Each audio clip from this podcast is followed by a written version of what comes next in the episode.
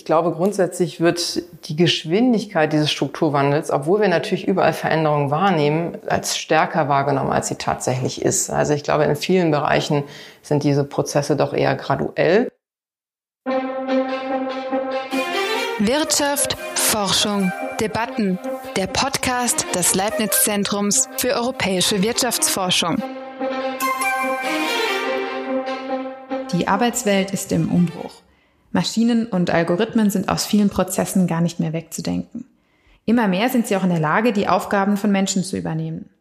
Wie wir in Zukunft arbeiten werden und wie wir uns darauf vorbereiten können, darüber spreche ich jetzt mit Professor Melanie Ahns. Sie ist stellvertretende Leiterin des Forschungsbereichs Arbeitsmärkte und Personalmanagement hier am ZDW Mannheim. Und sie beschäftigt sich in ihrer Forschung mit der Zukunft der Arbeit. Mein Name ist Carola Hesch. Herzlich willkommen. Hallo Melanie. Hallo. Wir erleben gerade einen Strukturwandel in der Arbeitswelt. Wie macht der sich bemerkbar?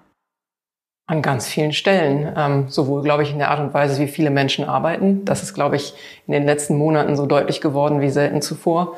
Und zum anderen gibt es natürlich auch einfach einen Strukturwandel, den es jetzt schon vor Corona gab, der jetzt noch weiter fortschreitet, der einfach unsere Arbeitswelt an ganz, ganz vielen Stellen verändert. In der Art und Weise, wie wir arbeiten, aber eben auch, was wir arbeiten.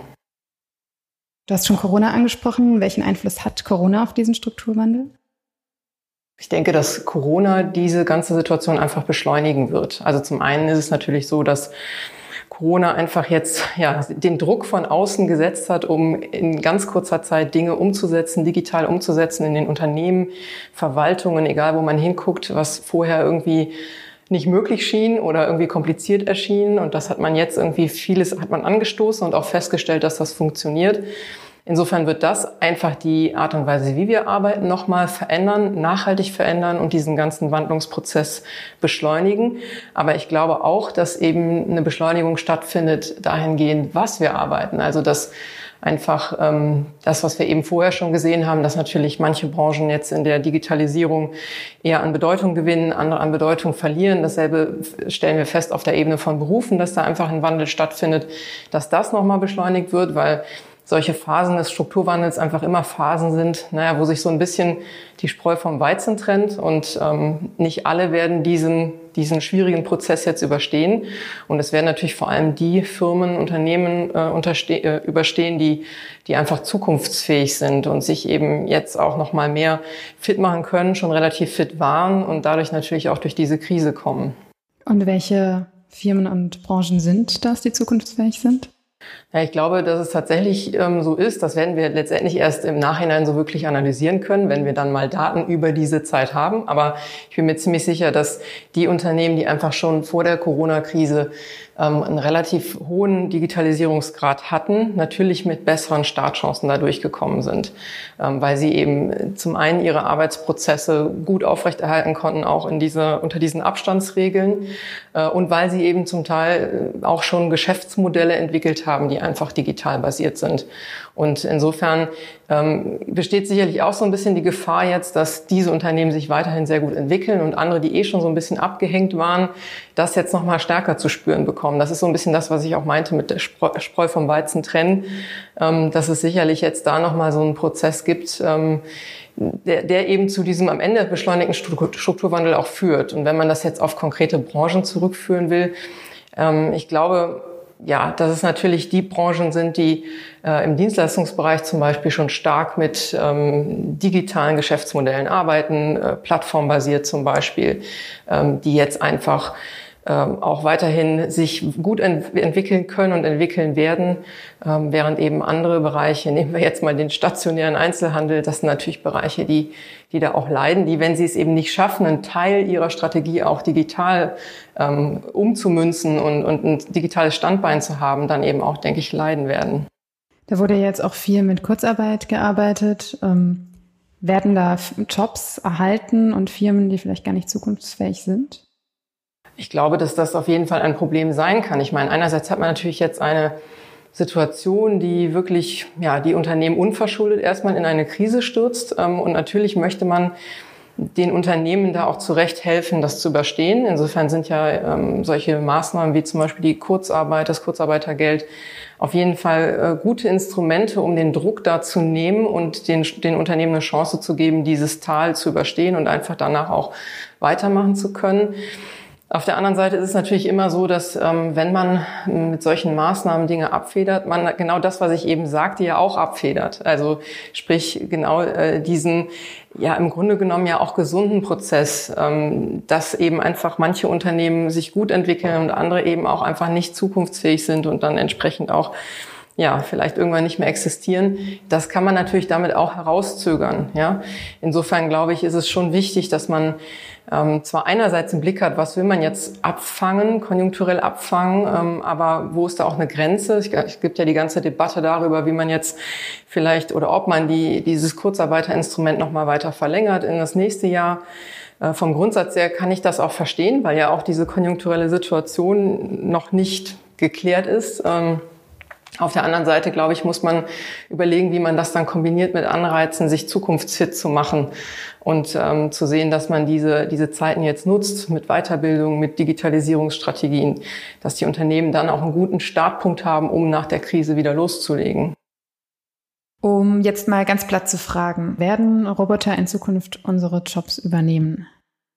Also ich glaube, so kann man das äh, auf jeden Fall nicht formulieren. Es ist aber eine Formulierung, die man, wenn man in die Zeitungen guckt, häufiger findet. Ähm, ich glaube, dass man diesen Alarmismus, ähm, dass der sehr weit verbreitet ist, weil es natürlich irgendwie auch erstmal logisch klingt zu sagen, na ja, da gibt es jetzt neue Technologien, ähm, die Maschinen, die Algorithmen, die können plötzlich Dinge, die die doch eigentlich vorher irgendwie Menschen gemacht haben. Also ist es ja irgendwie logisch, dass die Maschinen und Algorithmen den Menschen die Arbeit wegnehmen und dann fällt die weg und die Leute sind, ja, sind ihren Job los. Und in der Logik wird vielfach argumentiert. Ähm, das greift aber einfach viel zu kurz, weil es die den Weg vom, ich sage jetzt mal, technischen Potenzial, von der technischen Möglichkeit, vielleicht bestimmte Dinge durch eine Maschine oder einen Algorithmus tun, tun zu lassen, hin bis zu einem verlorenen Arbeitsplatz, das ist ein sehr, sehr weiter Weg. Ähm, und da wird eben nicht gesehen, wie viele Mechanismen auch in so einer Volkswirtschaft da wirksam sind, die am Ende auch wieder dazu führen, dass Arbeit entsteht.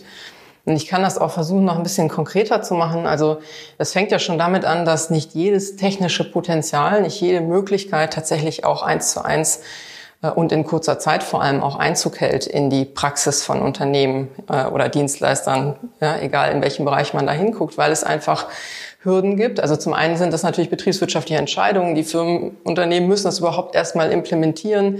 Dazu sind Fachkräfte notwendig. Ähm, das sind einfach Prozesse, die nicht über Nacht passieren, gerade weil diese neue Form der, des Wirtschaftens einfach doch sehr viel anders ist als das, was wir vorher kannten. Es ähm, Prozesse sehr viel komplexer zusammenbindet.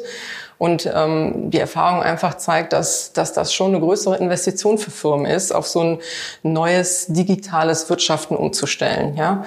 Also insofern, das dauert schon mal länger. Ähm, und zum anderen ist es auch so, ähm, selbst wenn solche Technologien dann eben eingeführt werden, dann ist es ja auch so, dass die betroffenen Beschäftigten, sage ich jetzt mal, die vielleicht vorher solche Tätigkeiten ausgeführt haben, äh, in, in verschiedensten Berufen, ähm, üblicherweise nicht sofort eins zu eins ersetzt werden, sondern stattdessen ist es ja so, dass passiert, was wir eigentlich immer schon gesehen haben, auch wenn wir in die Geschichte zurückgucken, dass sich Berufe wandeln und Berufsbilder einfach immer wieder ähm, sich anpassen an sich verändernde technische Möglichkeiten. Und es gibt ja Berufe, die, die gibt es schon seit ziemlich langer Zeit. Denken wir mal an den Beruf der Sekretärin. Ja, den Beruf gibt es nun wirklich schon sehr lange. Ähm, und natürlich ist eine Sekretärin heute äh, mit ihrem Aufgabenspektrum macht sie ganz andere Dinge, als das noch vor vor 10 oder 50 oder 80 Jahren der Fall war. Das sind einfach, das sind eigentlich nicht mehr dieselben Berufe, obwohl es derselbe Name ist. Und das ist in ganz vielen Berufen so. Das heißt, was primär erstmal passiert ist, dass sich die Berufe verändern, die Leute, die jetzt bislang auf einem bestimmten Arbeitsplatz äh, beschäftigt waren, äh, erleben, dass Technologie, neue Technologie in die Firmen kommt, dass sie sich einfach anpassen, ihre, ihre Tätigkeitsfelder sich verschieben.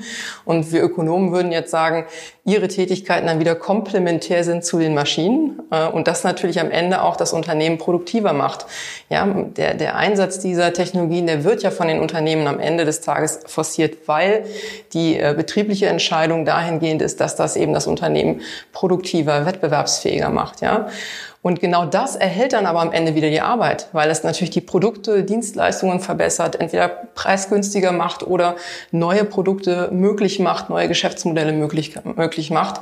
Und das natürlich am Ende wieder neue Arbeit schafft, ja, auch in dem Unternehmen, sodass man am Ende eventuell sogar mehr von einem bestimmten Beruf braucht, als man vorher hatte, obwohl man eine Technologie eingeführt hat, die auch Teile deren Tätigkeiten übernehmen, ja.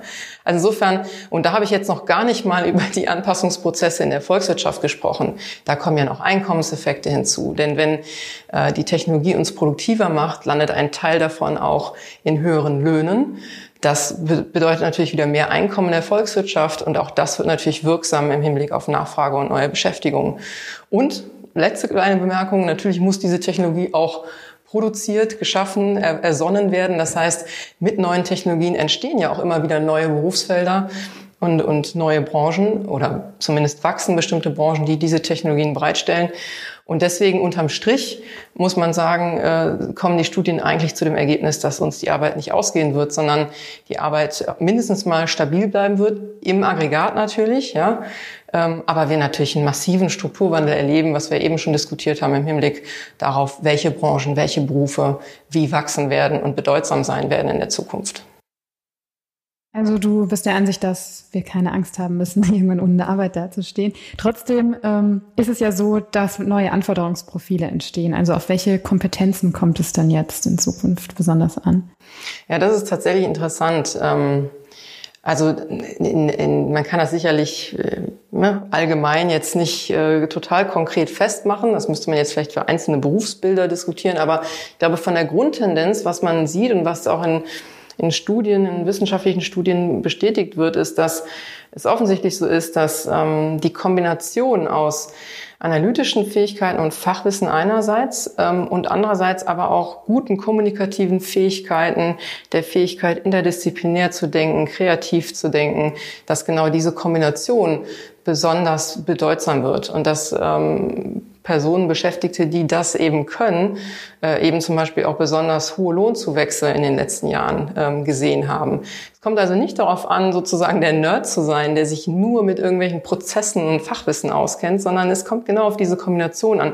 Der menschliche Faktor sozusagen zusätzlich zu, zum Fachwissen, das ist, glaube ich, ein, ein wichtiger Punkt. Und das macht ja auch Sinn in einer Welt, in der Maschinen und Algorithmen natürlich das, was die leisten können, ohne den menschlichen Faktor, ohne eben diese, das Gespür für, ähm, was sind vielleicht neue Geschäftsideen, die auf fruchtbaren Boden fallen, äh, wie muss ich mit meinen Leuten, mit anderen Kunden und so weiter kommunizieren, um die dann auch um, umzusetzen und produktiv zu machen.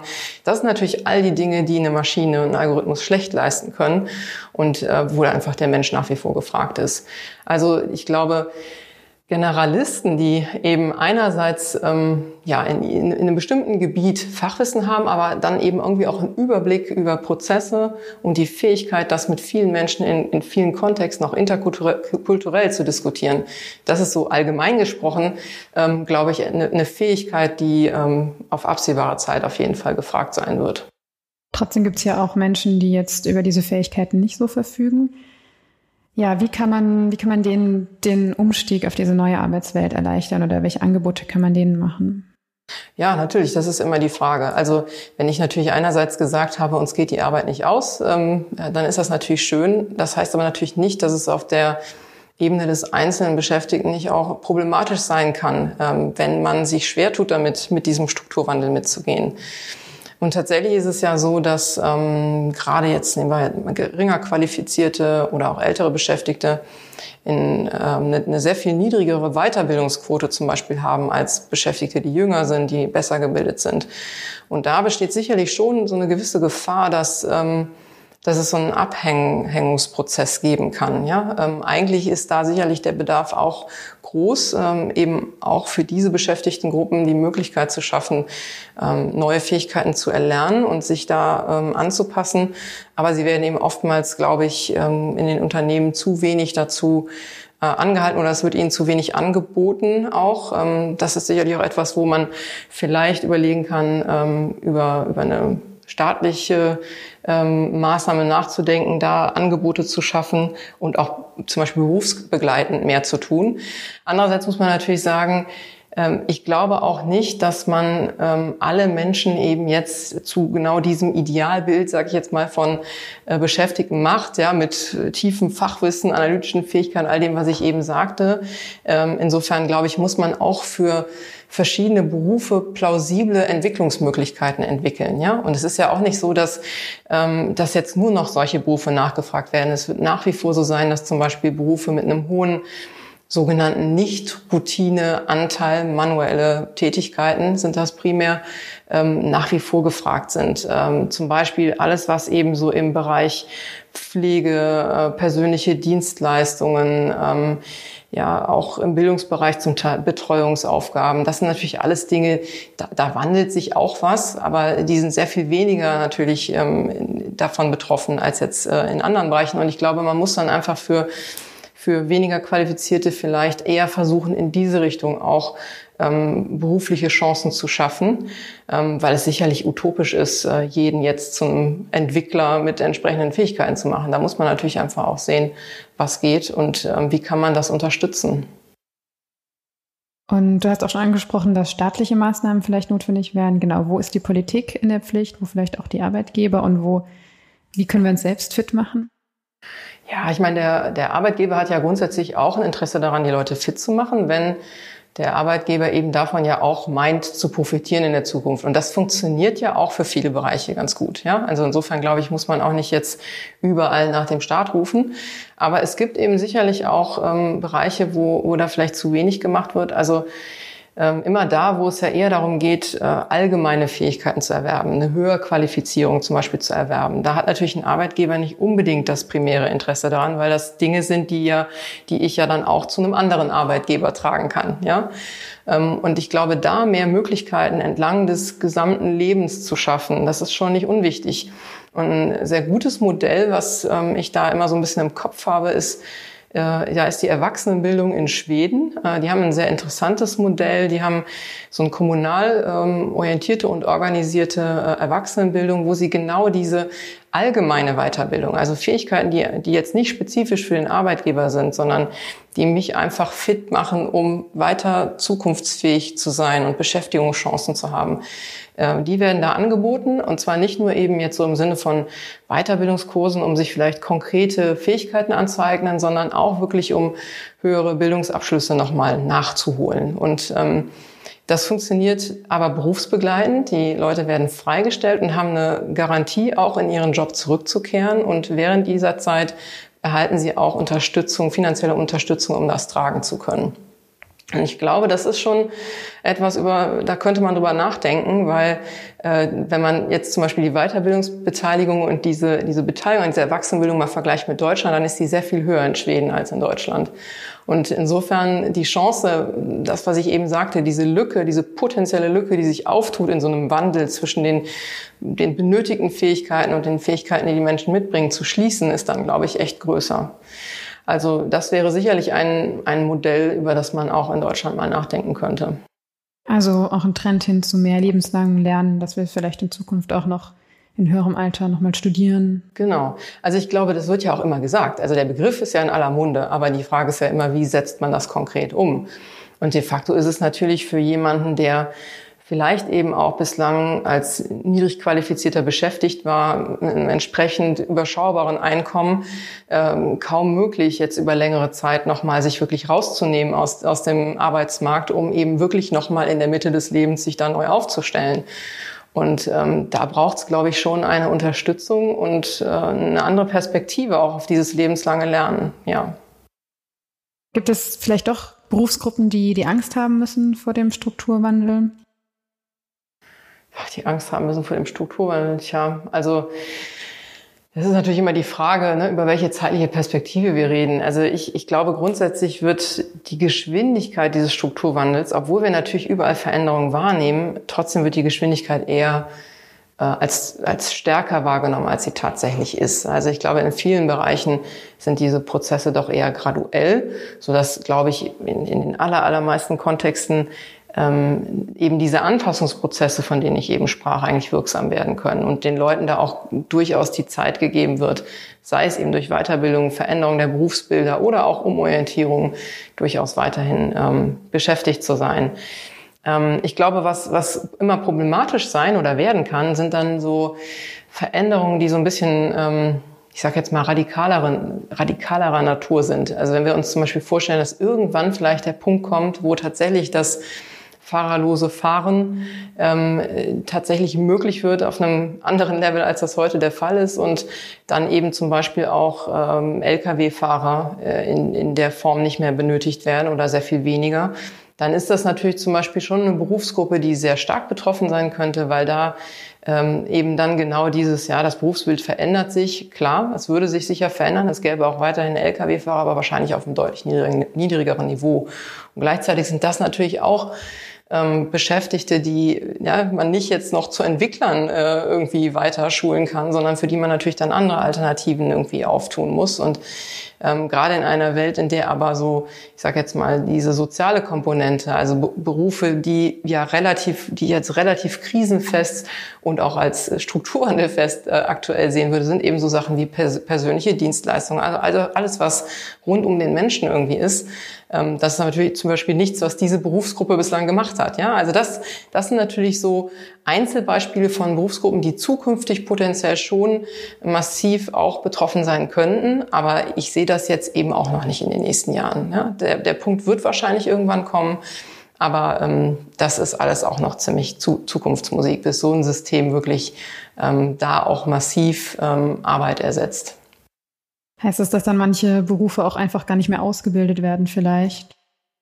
Ja, sicherlich in einem sehr viel wenig, also geringeren Maße irgendwann und dann natürlich auch sehr verändert. Also ich denke, ähm, Nehmen wir jetzt, wenn wir bei dem Lkw-Beispiel bleiben, ähm, ich, glaube nicht, dass wir dann gar keine Lkw-Fahrer mehr brauchen. Ne? Nur wenn Lkws dann vielleicht ähm, digital gekoppelt werden, ähm, weite Strecken eben autonom gefahren werden und man vielleicht dann nur irgendwie in spezifischen Situationen da noch handeln muss, dann wird sich auch dieses Berufsbild einfach verändern. Ja, auch da würden sich die Ausbildungsinhalte wahrscheinlich verändern oder ähm, ja, sonstige Anpassungen passieren, aber mit Sicherheit auf einem sehr viel niedrigeren Niveau als vorher dann. Ja, ganz sicher.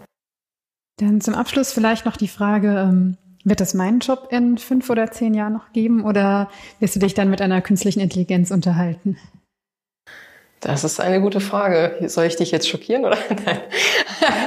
nein, nein. Ja, was, ja, das ist, finde ich, gar nicht so leicht zu sagen. Also wahrscheinlich wäre es theoretisch denkbar, dass man das äh, auf einem gewissen Level oder einem gewissen Niveau mit einer künstlichen Intelligenz führt, das Gespräch.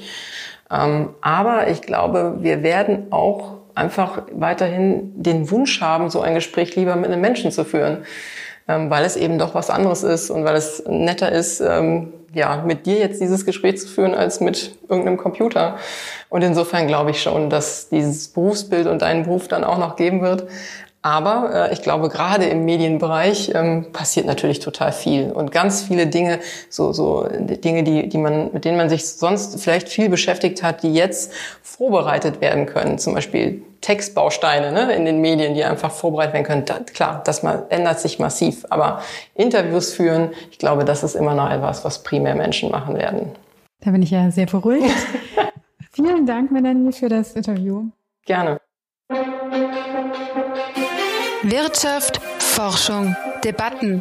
Der Podcast des Leibniz Zentrums für europäische Wirtschaftsforschung.